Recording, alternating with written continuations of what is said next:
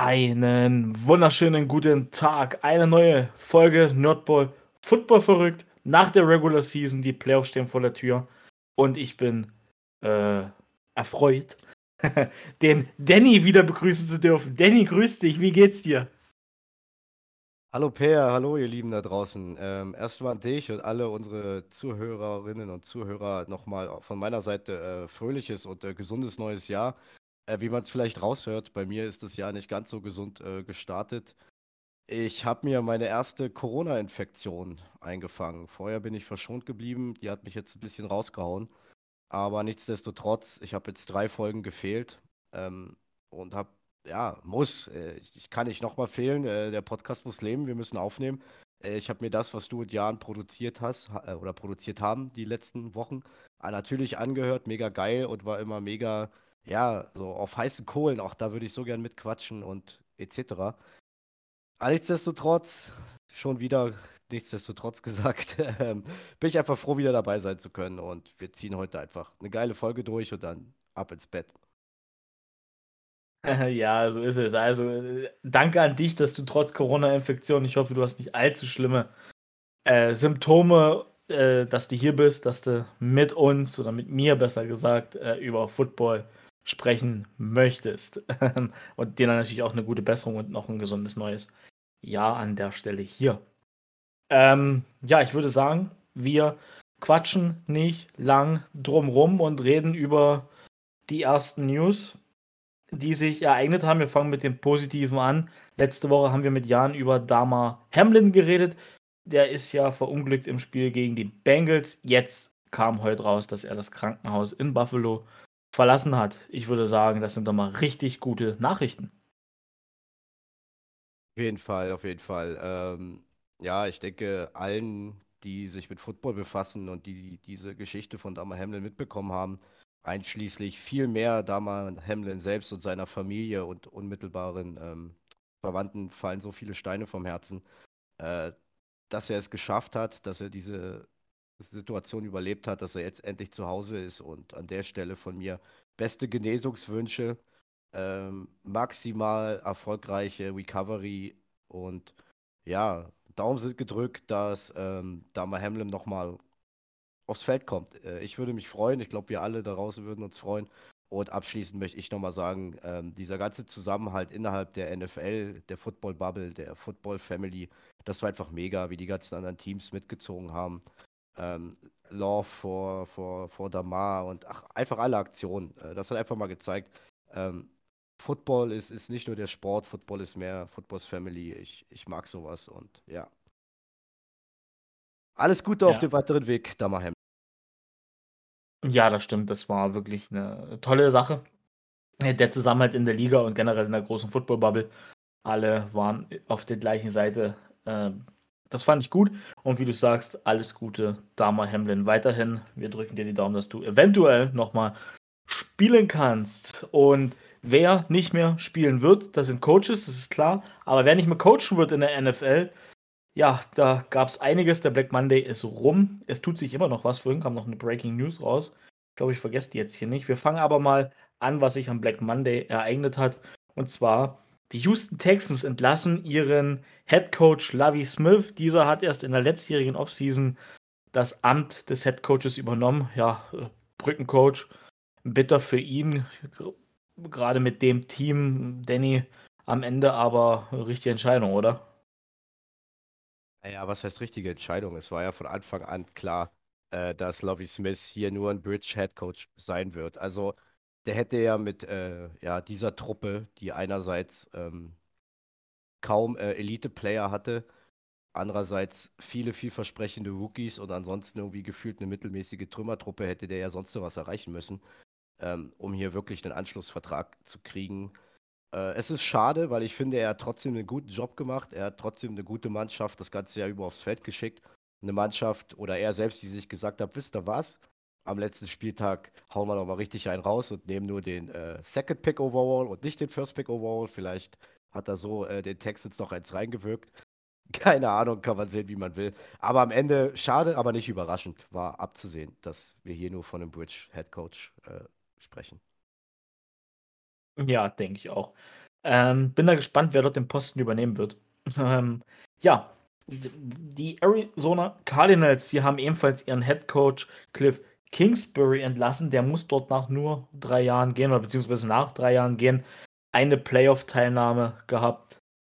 Ja, bitter. Man munkelt, oder beziehungsweise es rumort auch, dass ähm, Stephen Keim, der General Manager, der hat sich während der Saison schon zurückgezogen wegen mentalen Problemen, dass der auch seinen Job verlieren wird, dass man quasi GM und Head Coach neu besetzen will.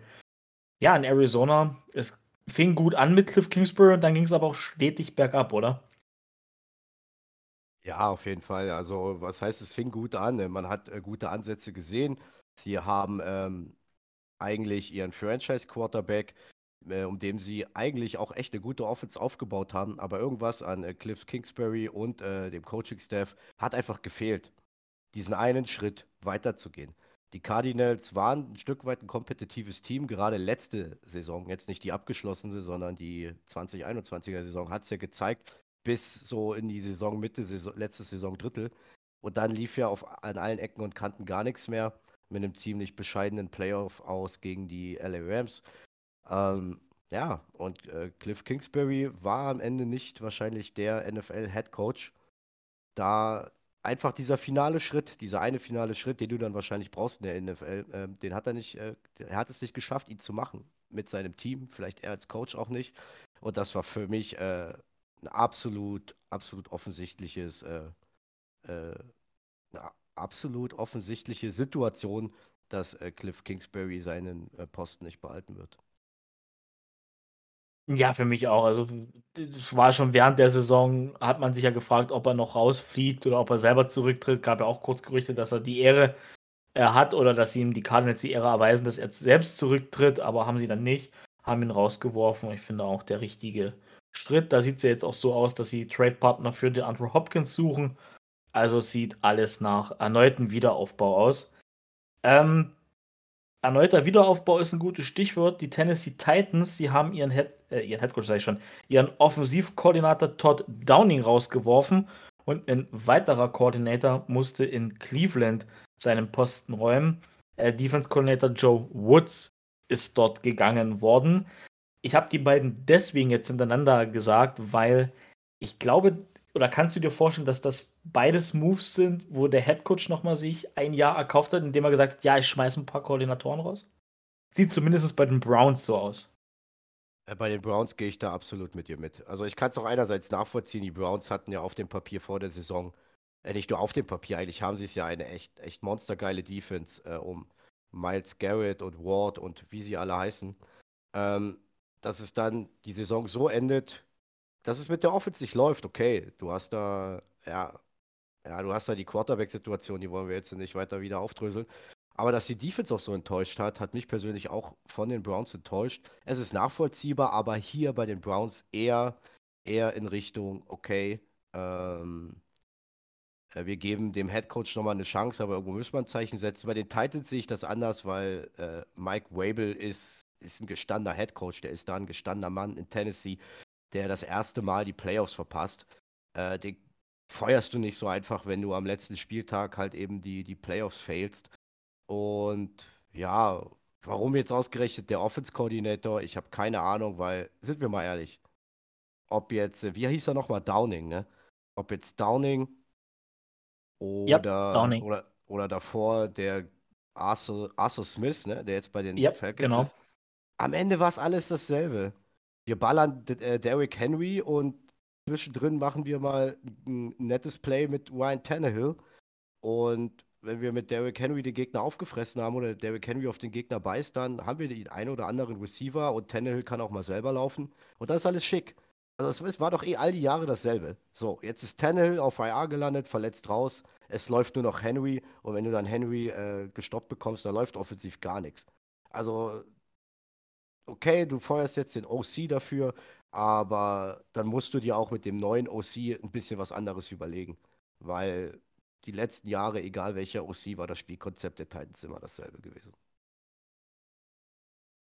Sehe ich ähnlich wie du und ich, ich fand den Titans Football, also gerade auch dieses Jahr, als dann Ryan Tannehill raus war, den fand ich so ätzend anzugucken, weil das macht, hat echt keinen Spaß gemacht. Gut, Jetzt haben sie dieses Jahr auch AJ Brown verloren, was ja der beste Receiver im Team war. Ob, inwiefern das so der richtige Move war, ist die Frage. Kam ja auch in der Saison viele Gerüchte hoch. Ähm, habe ich gerade vergessen, habe ich aber auch gerade erst gesehen. Die Washington Commanders haben ebenfalls ihren Offensivkoordinator Scott Turner rausgeworfen. Da habe ich auch ehrlich gesagt fest damit gerechnet, dass, ähm, jetzt ist mir der Name, äh, Ron Rivera seinen Posten räumen muss. Äh, ich denke, der hat sich jetzt wirklich nochmal ein zusätzliches Jahr erkauft, aber in, von Washington bin ich, nachdem die vor zwei Jahren in den Playoffs waren, zwei Jahre hintereinander wirklich enttäuscht. Also mit dem Potenzial, was da im Team schlummert, ja, eine bittere Situation, gerade auf der Quarterback-Position. Da dürf ich, dürfen wir sehr gespannt sein, was da in der Offseason passiert. Und wie findest Ja, du die also, Situation da? also, also, sorry, da muss ich auch sagen, wer alleine am vorletzten Spieltag die Entscheidung getroffen hat, Carson Wentz spielen zu lassen. Du hast noch äh, Chance auf die Playoffs, äh, lässt Carson Wentz spielen, der wirft dir das Spiel sonst wohin. Und am Ende bei der Pressekonferenz hast du noch nicht mal realisiert, dass du eliminated bist. Also tut mir leid, bei allem Respekt, um, was äh, Rivi- Juan Riviera bisher als Coach und auch als Mensch für sich selbst geleistet hat. Aber puh, äh, maximal kritisch jetzt hier einen Bauernopfer vorzuschicken und äh, Riviera nochmal äh, ein Jahr zu geben. Da kann man nur hoffen, dass sie da offensiv ein neues Konzept finden, den richtigen OC finden und äh, auch auf Quarterback ähm, äh, jetzt mal langsam äh, klare Kante fahren. Eventuell vielleicht sagen, okay, jetzt lasst äh, noch mal einen Schuss auf Aufbau nehmen und lass uns um Sam Howell aufbauen. Vertrauen Sie ihm, vertrauen Sie ihm nicht. Auf jeden Fall, äh, Carson Wentz kannst du in die Wüste schicken und der wird nirgendwo mehr, mehr, mehr sein als, als ein Backup. Da gebe ich dir völlig recht mit dem, was du ausgeführt hast, und da brauche ich auch gar nicht mehr zu sagen. Ähm, so, kommen wir zum letzten Teil unseres News-Parts und das ist äh, heute, glaube ich, passiert im Laufe des Tages oder gestern. Roquan Smith, getradet von den Chicago Bears zu den Baltimore Ravens. Bei Baltimore richtig gut gespielt, richtig gut integriert. Die Defense nochmal auf ein neues Level gehoben, fand ich.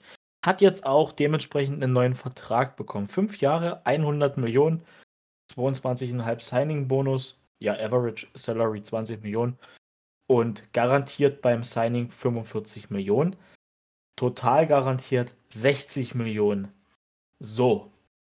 Ähm, was machen die Ravens, habe ich mich gefragt, als ich das gelesen habe. Denn Lamar Jackson hat nach wie vor keinen Vertrag.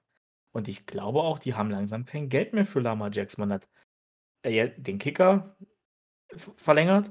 Man hat jetzt Rogan Smith diesen Riesenvertrag gegeben. Was ist da los?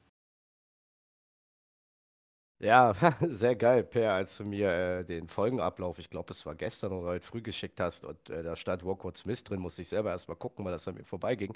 Und habe ich mir sofort dieselben, als ich das gelesen habe, dieselben Fragen gestellt, die du gerade gestellt hast. Und ich so, okay, das haue ich hier definitiv rein, aber brauche ich jetzt nicht mehr, weil, hast du schon gesagt, mir ging es genauso, hä? Da sind doch schon einige Spieler, die sie hoch und teuer bezahlen. Also, als erstes erstmal, Roquan Smith, herzlichen Glückwunsch. Er hat es sich verdient. Ähm, er hat die Leistungen gebracht. Er ist einer der Top-Linebacker und alles gut und schön. Aber wie geht's jetzt weiter? Weil ich habe mich, ich habe es jetzt leider auch nicht geschafft, mich mit dem äh, Cap Space der Baltimore Ravens auseinanderzusetzen. Aber ich glaube, da darf nicht mehr viel sein, wenn du äh, deinen Kicker, also nicht übermäßig, aber für den Kicker schon viel bezahlst. Du hast, glaube ich, Mark Andrews hat einen ganz stabilen Vertrag. Du hast da einige Defense-Größen. Baltimore lebt ja Jahre von seiner Defense, ähm, die gutes Geld verdienen. Und jetzt im letzten Jahr von Lamar Jackson, hm, maximal kritisch. Ähm, Lamar Jackson ist ja sowieso auch so eine Nummer, die fraglich ist. Da kommen wir dann wahrscheinlich in, wenn wir in die Playoffs gehen, nochmal rein. Ähm, viel verletzt wieder dieses Jahr, gerade zum Ende der Saison. Also ich frage mich auch, was Baltimore da bezwecken will und ob es das war für Lamar in Baltimore. Also das ist eine ganz spannende Kiste, die uns äh, der Offseason äh, den ein oder anderen Gesprächsstoff äh, liefern wird, denke ich. Da hast du völlig recht. Ich habe gerade mal bei Over the Cap nachgeschaut. Ähm, die Baltimore Ravens haben noch 52 Millionen Dollar Cap Space. Ich weiß aber nicht, ob das vor oder nach Roquan Smith ist. Da müsste man tiefer reingucken. Wir gehen jetzt immer mal davon aus, dass der da drin ist. Also da ist nicht mehr viel für einen Quarterback drin. Wenn wir mal gesetzt im Fall davon ausgehen, dass äh, Lama Jackson für 45 Millionen pro Jahr verlangen wird, dann kannst du in der Free Agency nichts machen, kannst dir keine Receiver holen, was ja auch so ein kleines Problem ist in Baltimore. Also, ich glaube, so kann man sich's auch mit Lamar Jackson vergraulen, dass der sagt: „Ich teste die Free Agency aus.“ Oder Baltimore sagt sich: „Okay, Verhandlung gescheitert, dann taggen wir ihn. Dann muss er unterm Franchise-Tag spielen.“ Und dann sehe ich 'n Holdout kommen. Also, äh, da bin ich sehr gespannt, was uns da die Offseason bereithält. Ähm, ja, Gesprächsstoff scheint da zu sein. Ähm, ja, wenn du jetzt nichts weiter mehr für den News-Part hast, würde ich direkt reingehen. Und dann ist jetzt nur die Frage, wer fängt an?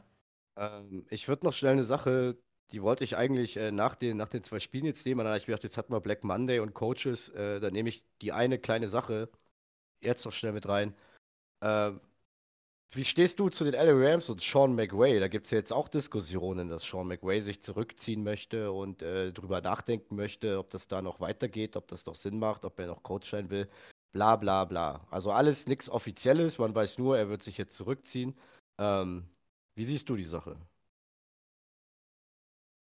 Ja, durchaus sehr interessant. Ich meine, Sean McVay hat das Team übernommen, zweimal in den Super Bowl geführt, einmal äh, Super Bowl gewonnen, jetzt eine sehr, sehr schlechte Saison gespielt. Ich kann es verstehen, wenn er sagt, er ist durch und er braucht eine Auszeit. Andererseits denke ich mir, du hast ja eigentlich für nächstes Jahr dieses Team, welches dieses Jahr jetzt so schlecht performt hat, da. Du hattest ein bisschen Pech mit Verletzungen, vielleicht an der einen oder anderen Stelle einen zu dünnen Kader, wenn wir da gerade an die Offense denken. Ähm, bin da sehr gespannt, kann mir auch kein abschließendes Urteil erlauben, weil wenn einer das Potenzial hat, mit den Rams nächstes Jahr wieder sehr, sehr erfolgreich im Football zu spielen, dann ist es Sean McVay.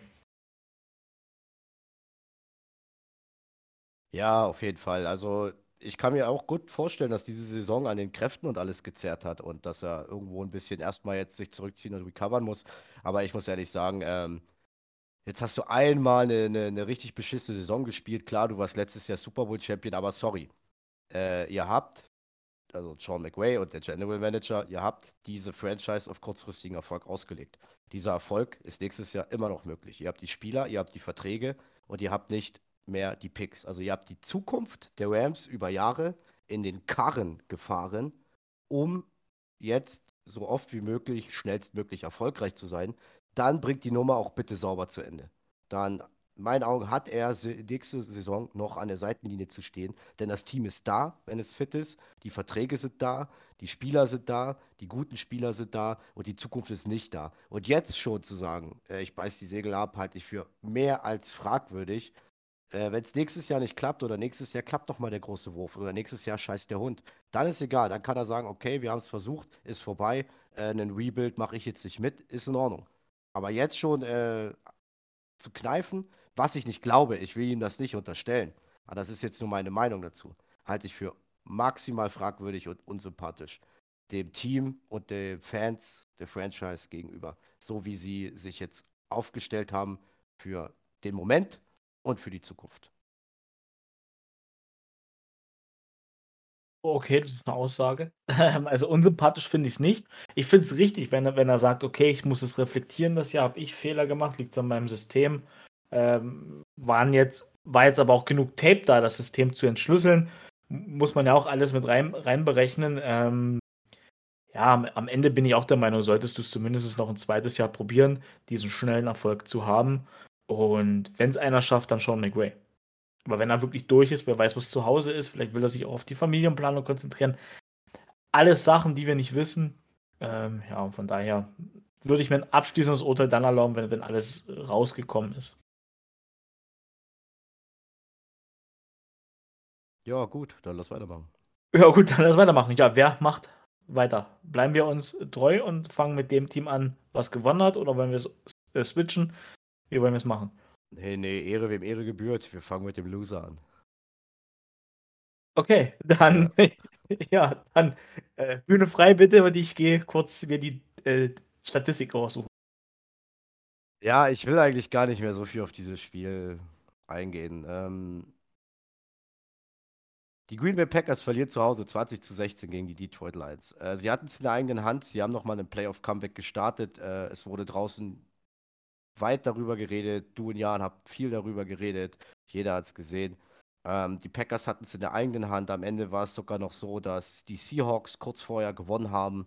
dass die Lions eigentlich gar keine Chance mehr auf die Playoffs hatten und dann lieferst du dir hier im eigenen Lambeau Field so eine Nummer.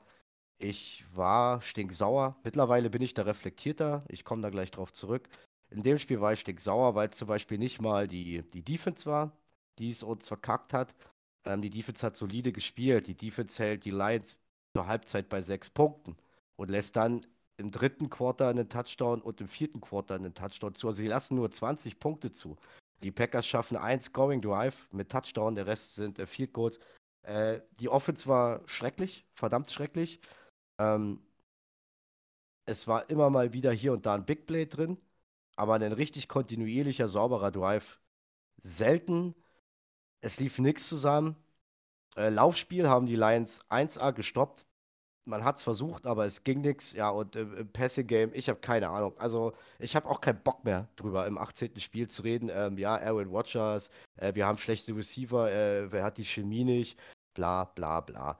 Ähm, macht halt in so einem Spiel auch nichts mehr aus, sondern weder willst du in die Playoffs oder du willst nicht in die Playoffs und dann reißt du dir den Arsch auf.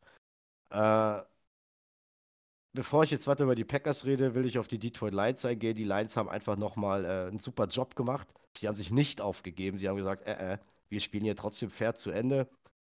Äh, richtig sauberes Spiel. Jared Goff fehlerfrei, 224 Yards. Ähm, auch im Receiving kann sich eigentlich jeder sehen lassen von Wayman, Swift, Brown, Reynolds. Shark hat am Ende einen ganz wichtigen Catch gemacht, um das Spiel zu beenden, damit sie abknien können. Also richtig gutes Spiel. Äh, leider ein Touchdown für James Williamson wurde zurückgenommen wegen einem Offense-Penalty. Äh, Im Nachhinein sage ich schade, hätte ich dem Rookie, der mit dem Kreuzband ja in den du Riss in den Draft gegangen ist, im Nachhinein gegönnt. In dem Spiel wahrscheinlich hätte ich eine Fuhre missgekotzt. Aber ja, am Ende will ich zu den Lights sagen, äh, ich feiere absolut Jamal Williams. Ich liebe Jamal Williams. Er war ja vorher bei den Packers. Äh, er mag ja auch immer noch jeden von Green Bay. Er war bei den Packers schon so einzigartig, einfach von, als Typ Mensch her.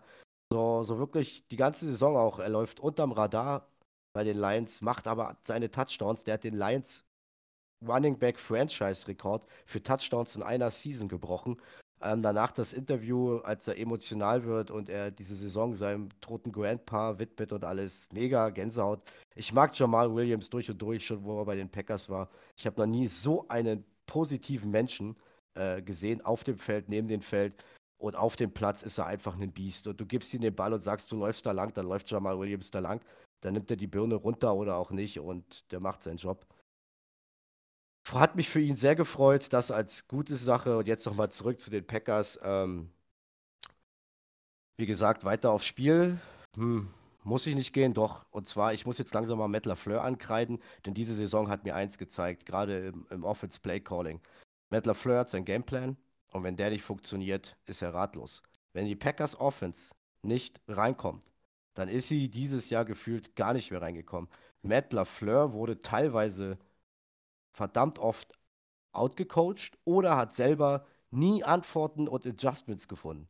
Und die drei erfolgreichen Jahre, die wir mit Matt LaFleur haben, in allen Ehren und vielen Dank. Und ich schreibe ihn noch nicht ab. Aber ich habe so ein Gefühl, wo ich mich frage, ist Matt LaFleur wirklich das, was wir von ihm denken und halten, was er in den letzten drei Jahren gezeigt hat? Oder ist Matt LaFleur ein ganz guter Offense-Coordinator und die letzten drei Jahre, als es nicht lief, haben ihn einfach Aaron Rodgers und Davante Adams den Arsch gerettet? Darüber muss man sich wirklich mal Gedanken machen und Spiele aus den letzten Jahren sich nochmal angucken. Ich zweifle, langsam, noch nicht hart, aber Lafleur hat was zu beweisen. Denn er hat es nicht geschafft, offenstechnisch in irgendeinem Spiel Spiele rumzureißen oder richtig massiv rumzureißen. Ähm, ich überlege, ob mir eins einfällt, keins. Nicht mal das gegen die Cowboys, weil gegen die Cowboys haben wir eigentlich zwar, zwar, waren zwar zwei Touchdowns immer Unterschied, aber wir haben immer mitgehalten, wir haben immer mitgespielt. Ähm, deshalb maximal schwierig. Des Weiteren, wir waren gerade beim Black Monday. Äh, so wie es aussieht, wird ähm, Joe Barry nicht entlassen. Ich frage mich, warum weil die Defense zum Ende der Saison drei gute Spiele hatte und nur eins davon war Hochklasse und das war gegen die Vikings. Wollt ihr mich verarschen? Was habt ihr die ganze Saison gesehen? Wegen drei guten Spielen? Das, was die Defense die letzten drei Wochen gezeigt hat, war nicht Joe Barry. Die einzige Entscheidung, und da zitiere ich Per, die Joe Barry gemacht hat, war im Vikings-Spiel äh, Jair Alexander auf Jefferson zu stellen. Alles andere war die Defense selbst. Das war die Skill-Player, die Defense selbst. Sie haben sich selbst äh, aggressiv aufs Spiel gestellt, sich selbst zusammengerauft in meinen Augen. Aber Barrys Scheme ist Schrott. Barry als Defense-Coordinator ist Schrott. Und wir werden wahrscheinlich weiter an ihm dran festhalten. Aber das haben die Packers ja über Jahre schon gerne gemacht. Auch unter McCarthy hat man lange, lange, lange an schlechten Koordinatoren festgehalten. Gut, so, so viel zum Spiel. Sorry, Per, ich will jetzt noch weitergehen, bevor wir dann mit den schönen Dingen weitermachen, was Siege und Playoffs angeht. Wie geht's weiter in Green Bay? Was erwarte ich von Green Bay? Weil wir einfach gerade bei Green Bay sind, ziehe ich die Nummer jetzt hier durch. Es sei denn, du willst aufs Spiel eingehen. Und dann mache ja, ich damit ich, weiter, bevor du jetzt irgendwas vergisst, während ich hier den, den Laberflash des Jahrhunderts habe. Ich habe noch einen Punkt zum Spiel. Das ist jetzt wahrscheinlich gleich das, wo, wo dir die Hutschnur richtig platzt ähm, will einfach nur kurz, du hast eigentlich alles gesagt, was es sagen gibt, aber was sich Cray Walker da geleistet hat, ganz ehrlich. Den habe ich vergessen. Unterste Schublade. Das, das gehört nicht in die NFL. Maximal unsympathisch. Das ist das zweite Mal, dass es sich das Ding dieses Jahr erlaubt. Und dann in, der, in den Katakomben zu sein und, und weinend, ich meine, klar, es tut weh, bestimmt, garantiert, wurde noch nie ejected. Aber weinend dann in der Katakombe zu sein und zu sagen, ich habe nichts getan. Also ganz ehrlich, du hast da jemanden behinderten, einem verletzten Spieler äh, gerade erste Hilfe zu leisten. Egal wie schwer die Verletzung ist. Aber das geht meines Erachtens nach gar nicht. Das macht dich tot unsympathisch. Und da bin ich gespannt, ob es oder hoffe, dass es richtig harte Konsequenzen gibt.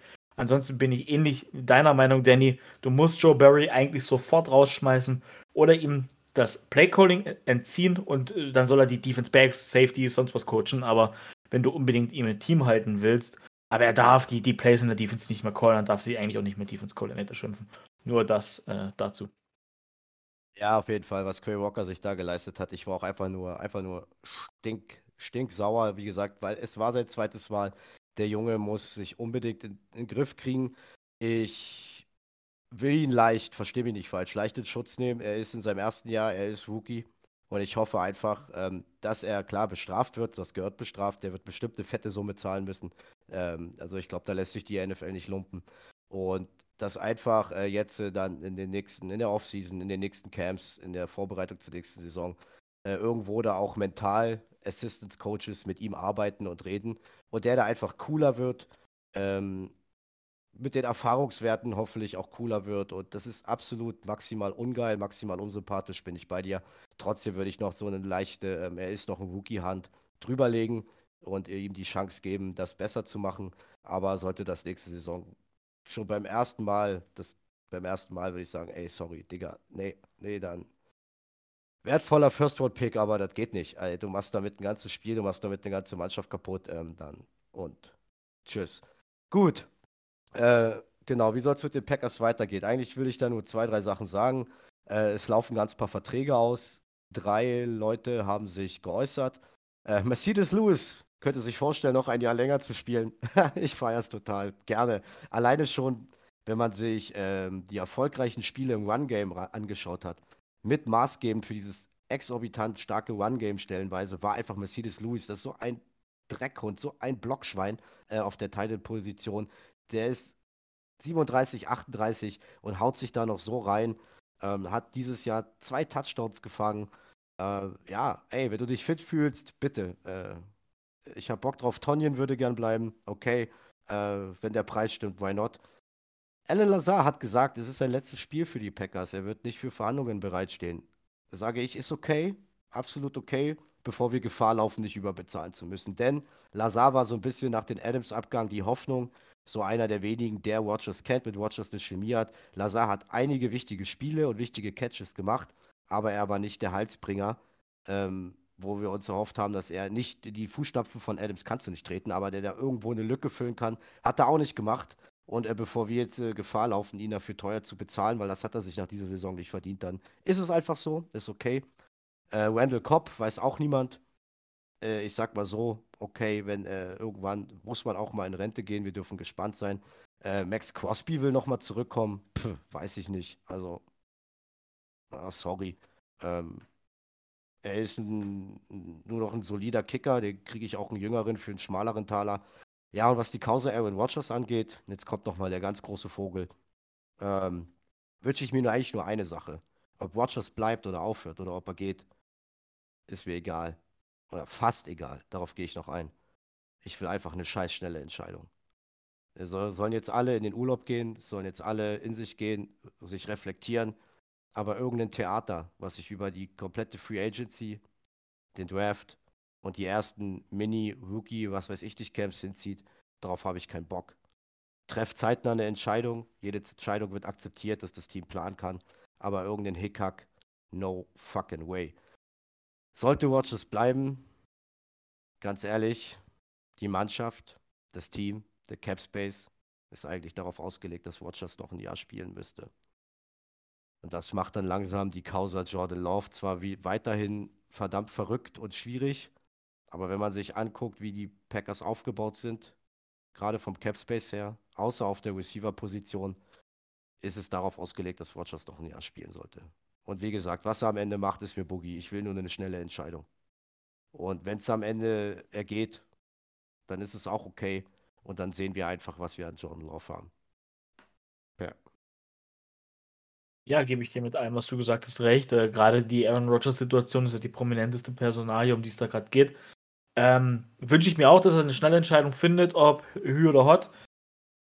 Kann, ich kann mir vorstellen, dass er nochmal wiederkommt. Ich glaube nicht, dass er seine Karriere oder generell die Zeit so beenden will. Und ja, dann macht, dann ist, wie du sagst, Jordan Love Pick ad absurdum geführt. Du musst nächstes Jahr im Frühjahr entscheiden, ob du die 50-Option ziehst oder nicht. Bin ich sehr gespannt, was da passiert. Und ja, es wird eine sehr spannende Offseason in Green Bay. Capspace kaum vorhanden.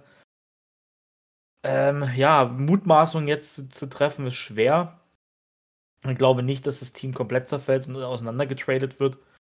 Und ja, hoffe, gerade mit, dem, mit der Elton Jenkins-Verlängerung äh, jetzt noch kurz vor Weihnachten, kannst du eigentlich, das musst du eigentlich weiterspielen, auch wenn mit Aaron Rodgers. So, das ist auf jeden das, Fall, auf jeden Fall. Die Jenkins-Verlängerung ist eigentlich ein Zeichen, dass, dass äh, hier noch nichts nach, nach äh, Neuaufbau, Rebuild oder Hast nicht gesehen.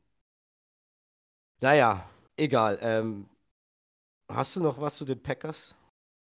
Nee, tatsächlich jetzt, für die Folge heute und für den Moment jetzt nicht. Jo, gut, dann wie gesagt, ich will einfach schnelle Entscheidungen.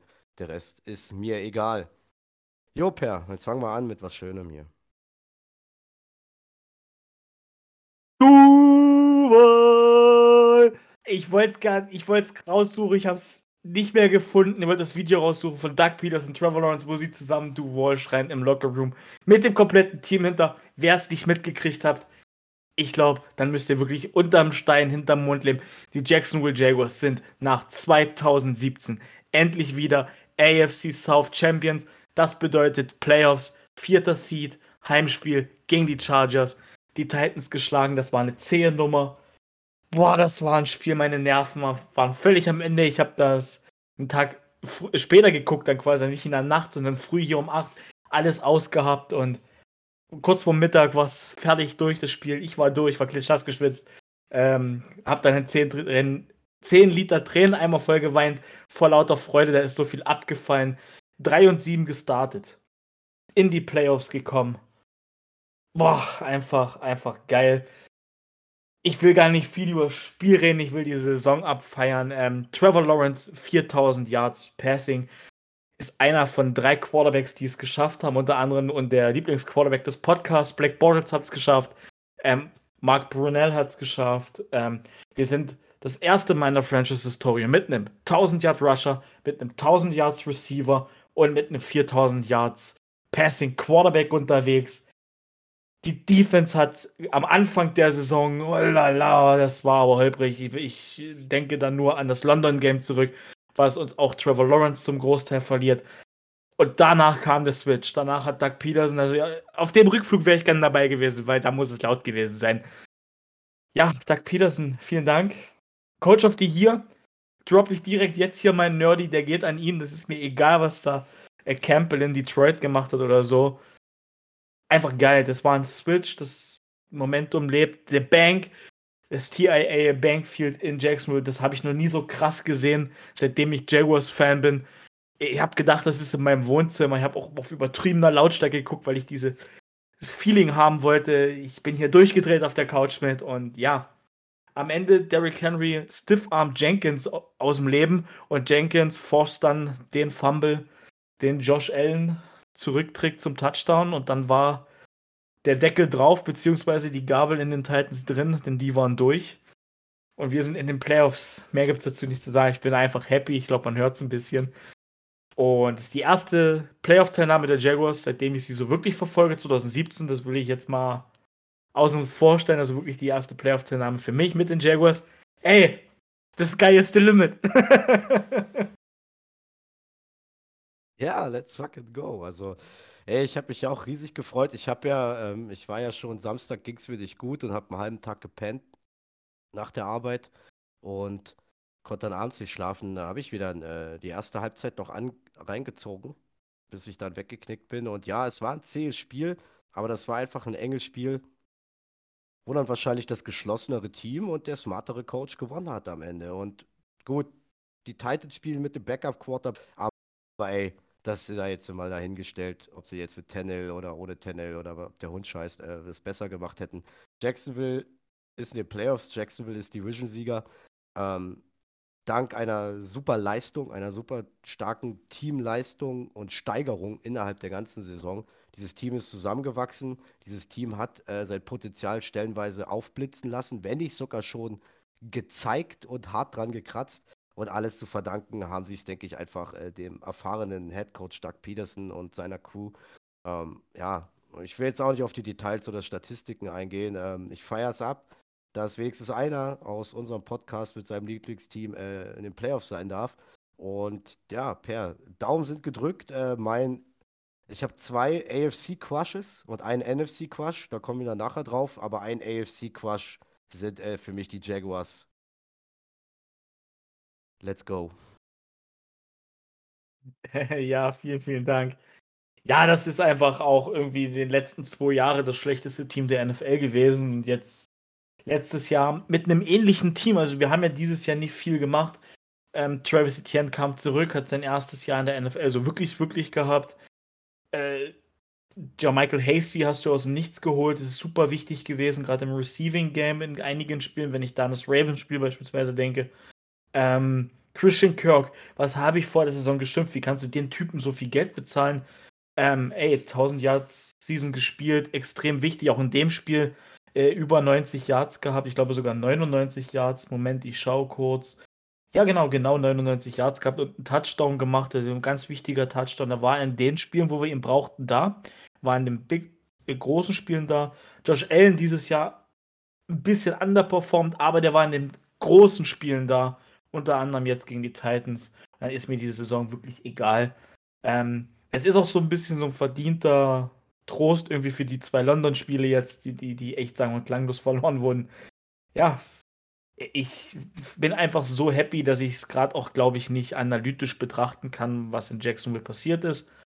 Ähm, Zukunft ist da, die Division ist wide as open, auch nächstes Jahr, gerade bis Colts, Titans, die sind jetzt beide nicht extrem konkurrenzfähig, haben wir dieses Jahr gesehen.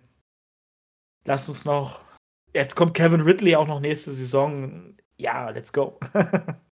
Aber dieses Jahr ist erstmal wichtig. Da müssen wir mit sehr viel Ehrfurcht rangehen. Wir haben gegen die Chargers schon am Anfang der Saison gespielt. Dann haben wir sie knapp geschlagen. Aber da kommen wir jetzt gleich, da kommen wir jetzt gleich drauf, denke ich. Aber vorher haben wir noch ein paar Takes und ich würde einfach nochmal ein abschließendes Duval in die Runde werfen. okay, willst, äh, willst du anfangen? Oder soll ich? Äh, ich habe meinen Take gerade spontan vergessen. Also, es fällt mir gleich wieder ein, aber fang okay. du bitte erstmal an. okay.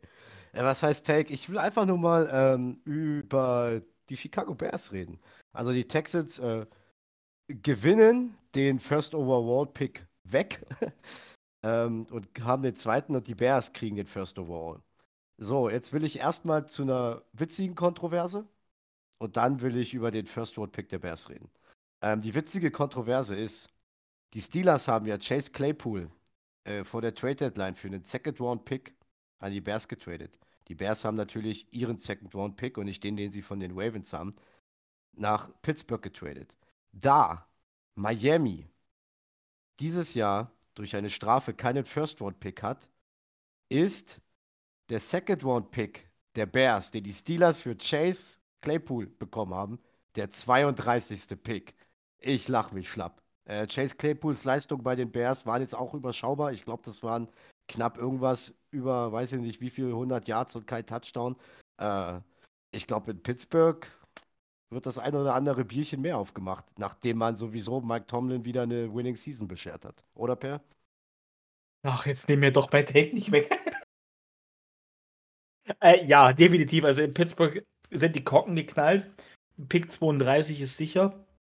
Und ähm, ja, die Bears haben ja, dieses Jahr generell eine Saison zum Vergessen gespielt. Der einzige, der da wirklich funktioniert hat, war Justin Fields. Den haben sie dann aber auch kaputt gespielt, hart wie es klingt. Hat ja dann gefehlt im letzten Spiel. Äh, bin auf dort, dort drauf gespannt. Die Bears haben über 100 Millionen Dollar zur Verfügung in der nächsten Offseason. Ich glaube, da kann richtig was passieren. Die brauchen auch rein theoretisch fast alles. Die haben ganz, ganz wenige Spieler, wo du drumrum bauen kannst. Das wird eine sehr spannende Offseason. Und jetzt mit dem Nummer 1 Pick im Draft sehe ich sogar kommen, dass die gar nicht an 1-1 bleiben, runtergehen, denn die brauchen ja keinen Quarterback. Und ich glaube, da wird Carter der erste Spieler sein, der sexy für die ist. Aber es gibt ein paar Teams, die needy sind auf Quarterback und ich könnte mir vorstellen, dass die besten Pick sogar traden. Jetzt hast du mir meinen zweiten Take weggenommen, ja. Passt doch heute. ja, ja, läuft ich wollte ja. auch, ich wollte auch über den First Overall Pick der Bears reden. So, macht es jetzt Sinn, irgendeinen. Also, was, was brauchen sie? Klar, sie brauchen Defense, sie brauchen noch definitiv Verstärkung in der O-Line. Äh, sie brauchen Verstärkung an allen Ecken und Kanten.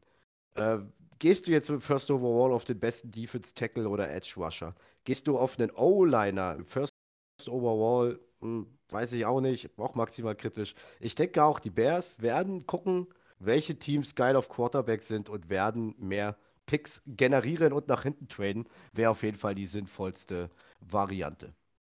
Da du das auch schon gesagt hast, wäre dieser Take damit durch. Hast du jetzt noch einen? Ähm, ja, ich will es nur ganz kurz erwähnen.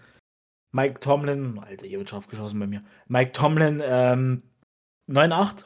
Am Ende wieder eine Winning Season hingelegt, keine Losing Season seiner Karriere. Ey, riesen, ich habe riesen Respekt vor dem Menschen, denn das sah dieses Jahr echt schon so aus, als wenn sie es herschenken. Jetzt haben sie das Comeback nochmal gehabt und diese Serie ihm beschert. Riesen Respekt, Mike Tomlin, da steckt so viel harte Arbeit drin und die, die Grundsituation in Pittsburgh, da finde ich zumindest, die steht auf soliden Beinen. Eine solide Offseason, ein solider Draft dazu und mit Pittsburgh ist nächstes Jahr wieder zu rechnen, oder? Äh, ja, hm, müssen wir mal schauen. Wenn sie solide draften. Pittsburgh ist ja auch mal dafür bekannt, äh, First Round, First Round Picks overweighted für Linebacker oder Running Backs rauszuhauen. Deshalb. Ähm, genau. Gut. Okay, Äh. dann würde ich jetzt noch, wollen wir kurz die bisherige Draft-Reihenfolge der ersten 18 Teams kurz vorlesen oder lassen wir stehen und machen das Lass stehen und lass bitte weitermachen. Also das Alles kann klar. sich auch jeder selber ablesen. So machen wir es. Gut, dann äh, würde ich sagen, leiten wir langsam in die Playoffs über und da habe ich noch eine Sache. Ähm, eine Art, äh, man sieht den Generationswechsel. Also ich fand es gut, dass du gerade Pittsburgh gesagt hast. Ähm, ich habe heute einen krassen Take gesehen. Seit 2000 bis jetzt waren die Ti- waren entweder immer die Patriots, die Steelers und oder die Packers in den Playoffs vertreten. Entweder alle drei oder immer einer von den beiden. So, Steelers haben letztes Jahr ihren langjährigen Franchise-Quarterback verloren in die Rente. Die Patriots, gut, Tom Brady ist noch da, aber hat sie verlassen vor zwei, drei Jahren. Äh, jetzt auch die Packers mit Aaron Rodgers nicht dabei. Und jetzt komme ich mal zur AFC. Per, welcher von den möglichen Starting Quarterbacks in der AFC in den Playoffs ist der älteste? Und wie alt ist er?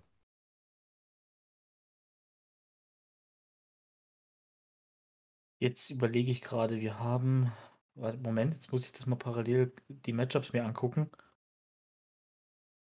Ich kann dir helfen, ich kann dir die Namen sagen, wenn du willst. Ja, sag mir mal bitte die Namen. Also, wir, wir gehen mal davon aus, äh, ich habe jetzt leider diese Liste gemacht, heute Morgen. Eben gerade kam raus, dass Tua die Concussion nicht besteht. Tua wird nicht spielen.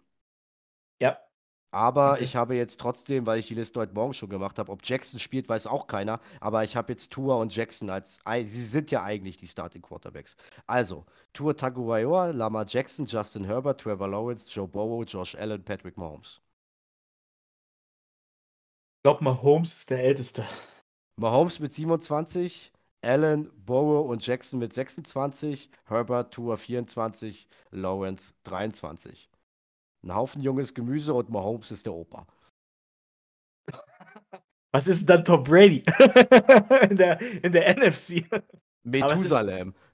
ja, definitiv. Nee, das ist ja wirklich so. Das ist wirklich krass. Der Generationswechsel in der AFC ist da. Man sieht die, die Teams, die Quarterbacks stehen da auch nicht ohne Grund. Das sind alles herausragende Quarterbacks. Da kommen wir jetzt gleich drauf. Gerade die AFC, da tue ich mich sehr schwer, das zu tippen, weil die AFC dieses Jahr sehr dicht beieinander ist. Finde ich. Gerade jetzt in den Playoffs, das ist in der NFC nochmal ein bisschen was anderes. Und ja, es ist ein geiler Take. Ist ein geiler Take und es ist angerichtet. Die heißeste Phase der NFL-Season startet. Und ich habe Bock drauf. Das Super Wildcard Weekend steht in den Startlöchern. Ja, let's go, würde ich sagen. Rein in die Playoffs, oder? Dann mit einem Flachkörper rein in die Playoffs.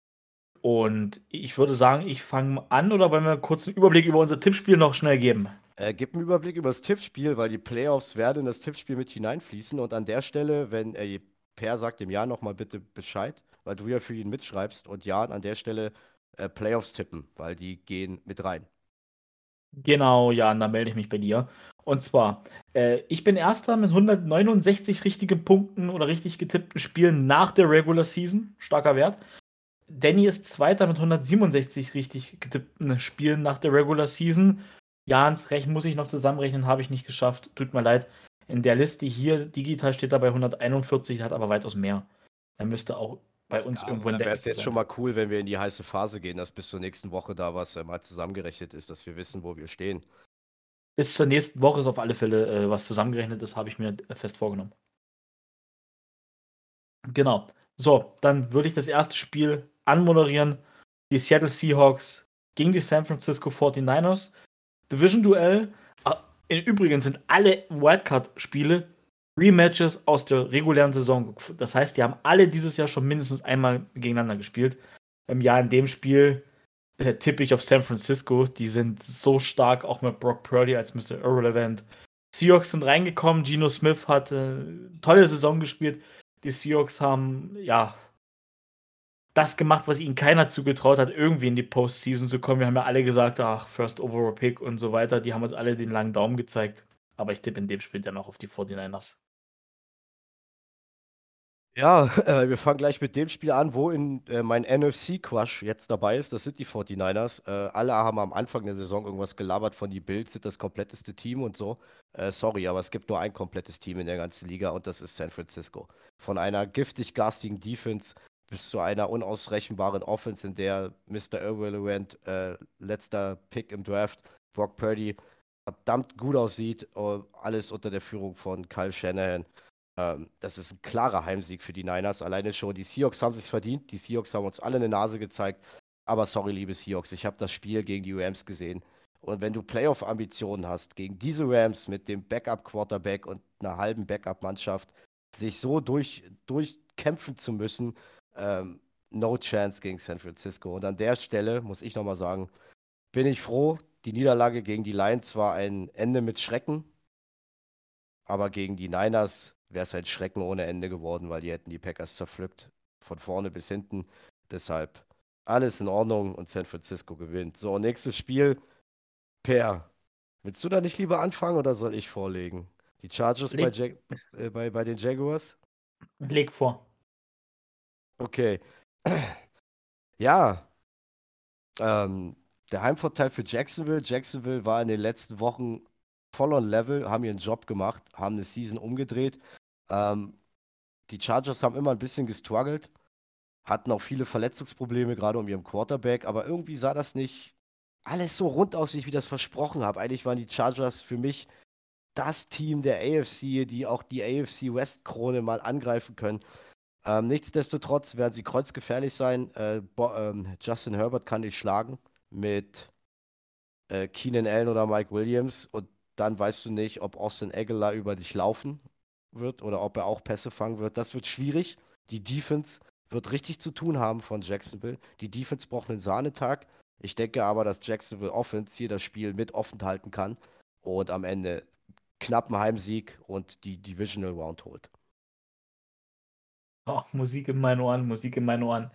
Ähm, ja, das Spiel in LA dieses Jahr schon gewonnen. Ist ein sehr, sehr schwieriges Spiel, wie Danny sagte. Die Chargers sind 10-7 durch die äh, Saison gekommen. Justin Herbert über weite Teile angeschlagen gespielt. Mike Williams ist verletzt. Da ist die Frage, ob der spielen kann. Aber selbst wenn der nicht spielen kann, läuft da die Andrew Carter rum und so weiter. Dann hast du Keenan Allen outside. Bin sehr gespannt, wie der Gameplan aussehen wird. La Laufverteidigung ist so die einzige Schwäche, die die Chargers haben. Da sind sie immer noch nicht wirklich gut. Da sind sie ein solides Mittelfeldteam. Das muss der Weg sein, irgendwie gegen die Chargers zu laufen. Am Ende, denke ich, werden wir ein sehr nervöses Jaguars-Team sehen. Und ah, ich. Weißt du was? Jaguars gewinnen ganz knapp, wie es Danny sagt. Hier kann ich eine Overtime sehen. Ähm, es sind übrigens neue Overtime-Regeln. Jetzt bekommt ja jedes Team den Ball äh, in den Overtimes, weil wir in den Playoffs sind. Ich sage Jaguars mit einem Punkt Vorsprung.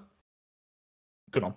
Ja. Aber wird richtig eng. Wird, wird, wird denke ich, sehr nervös, sehr zerfahren sein, das Spiel. Gerade auf Seite der Jacksonville Jaguars Offensive. Dolphins zu Gast bei den Buffalo Bills. Ja, Dolphins ohne Tour. Mit Tour hätte ich, denke ich, gesagt, das können die Dolphins knacken oder machen ja, die Bills, die spielen jetzt auch ein Stück weit für Dama Hamlin. Das hast du gegen die Patriots gesehen. Die kommen raus, zack, direkt Kick-Return, Touchdown. Äh, später im Spiel noch ein nachgelegter mit zwei Kick-Return, Touchdowns. Die Bills sind on fire. Und ja, die Dolphins gegen die Jets, das war grauenhaft, was ich davon gesehen habe. Ich habe nicht viel davon gesehen, das, was ich gesehen habe, war grauenhaft. Äh, Bills gewinnen. Und wenn die Dolphins hier nicht aufpassen, dann fahren die Bills da richtig drüber.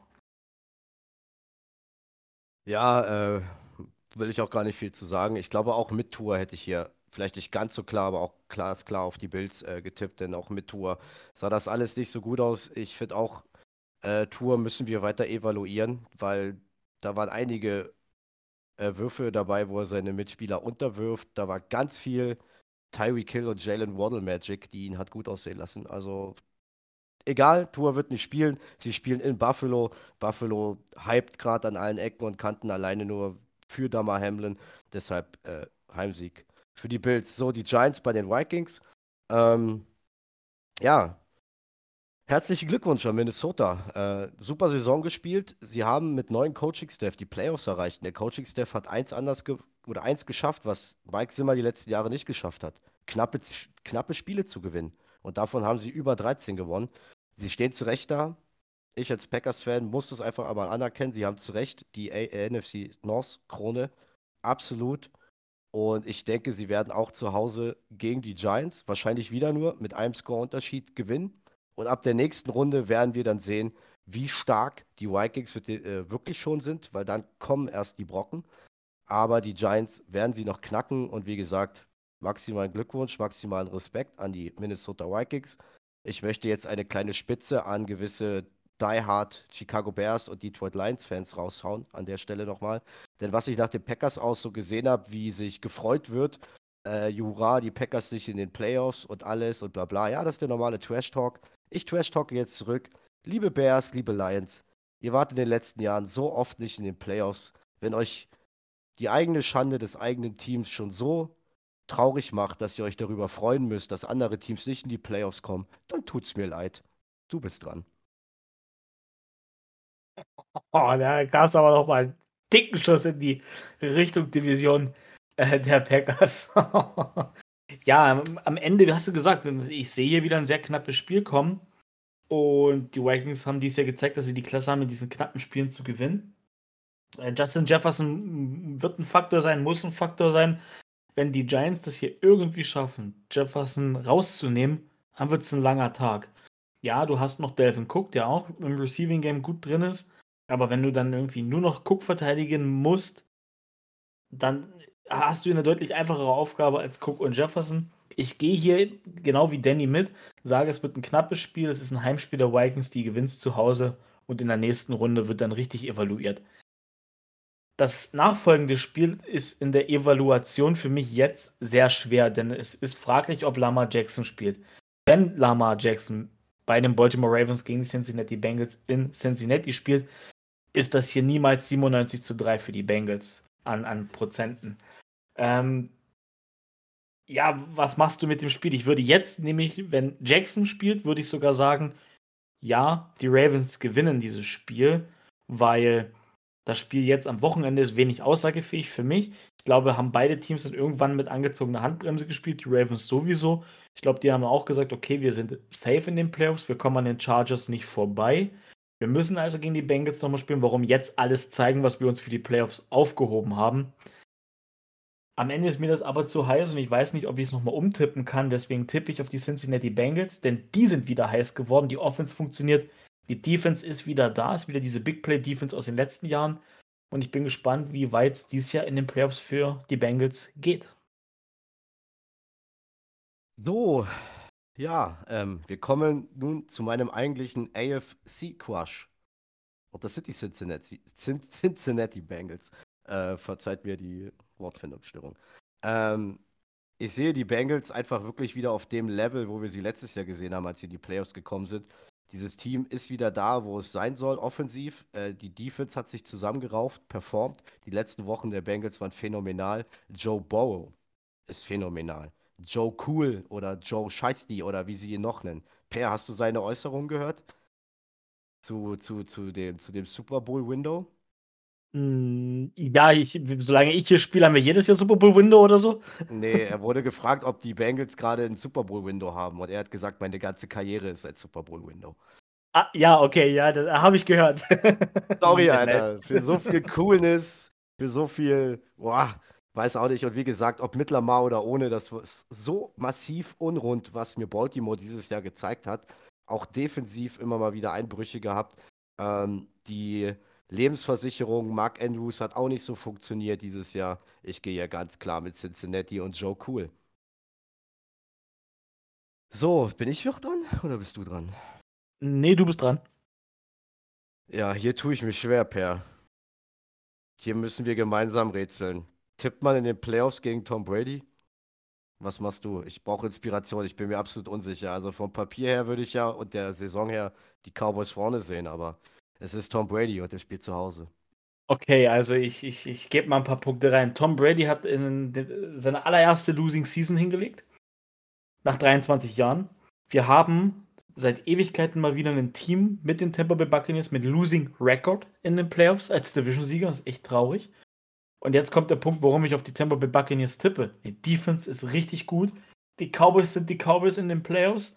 Irgendwie traue ich diesen, den, den Cowboys nicht über den Weg und es ist Tom Brady. Ich tippe auch in dem Spiel, es ist echt langweilig, weil wir haben jetzt bisher immer aufs Heimteam getippt. Aber ich glaube, es ist in den Playoffs nochmal mehr ein Faktor.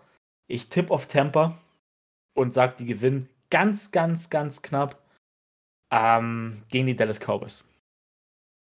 Okay, dann äh, ziehe ich mit. Dann hast du mir jetzt die nötige Sicherheit gegeben, dass ich sage, ja, also du kannst in den Playoffs nicht gegen Tom Brady tippen. Der Haken war bei mir schon wirklich ehrlich bei den Buccaneers, aber ich war jetzt kurz davor, nochmal umzuswitchen. Dann lass uns äh, schiedlich, friedlich in die Playoffs gehen, denn ich glaube, wir haben keinen einzigen Tiebreaker.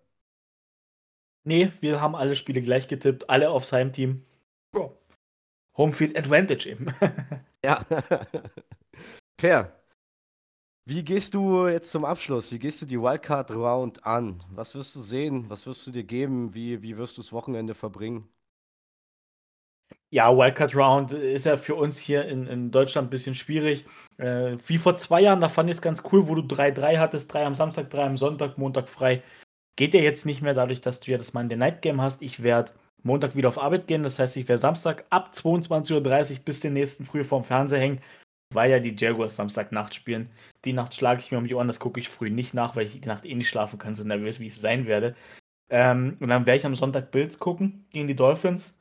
Ja, und dann muss ich schauen, ob ich noch am Montagabend die Muße habe, die Zeit finde, die beiden anderen Spiele in der 40-Minuten-Fassung zu schauen. Denn da hast du ja auch das Momentum immer schön mit drin.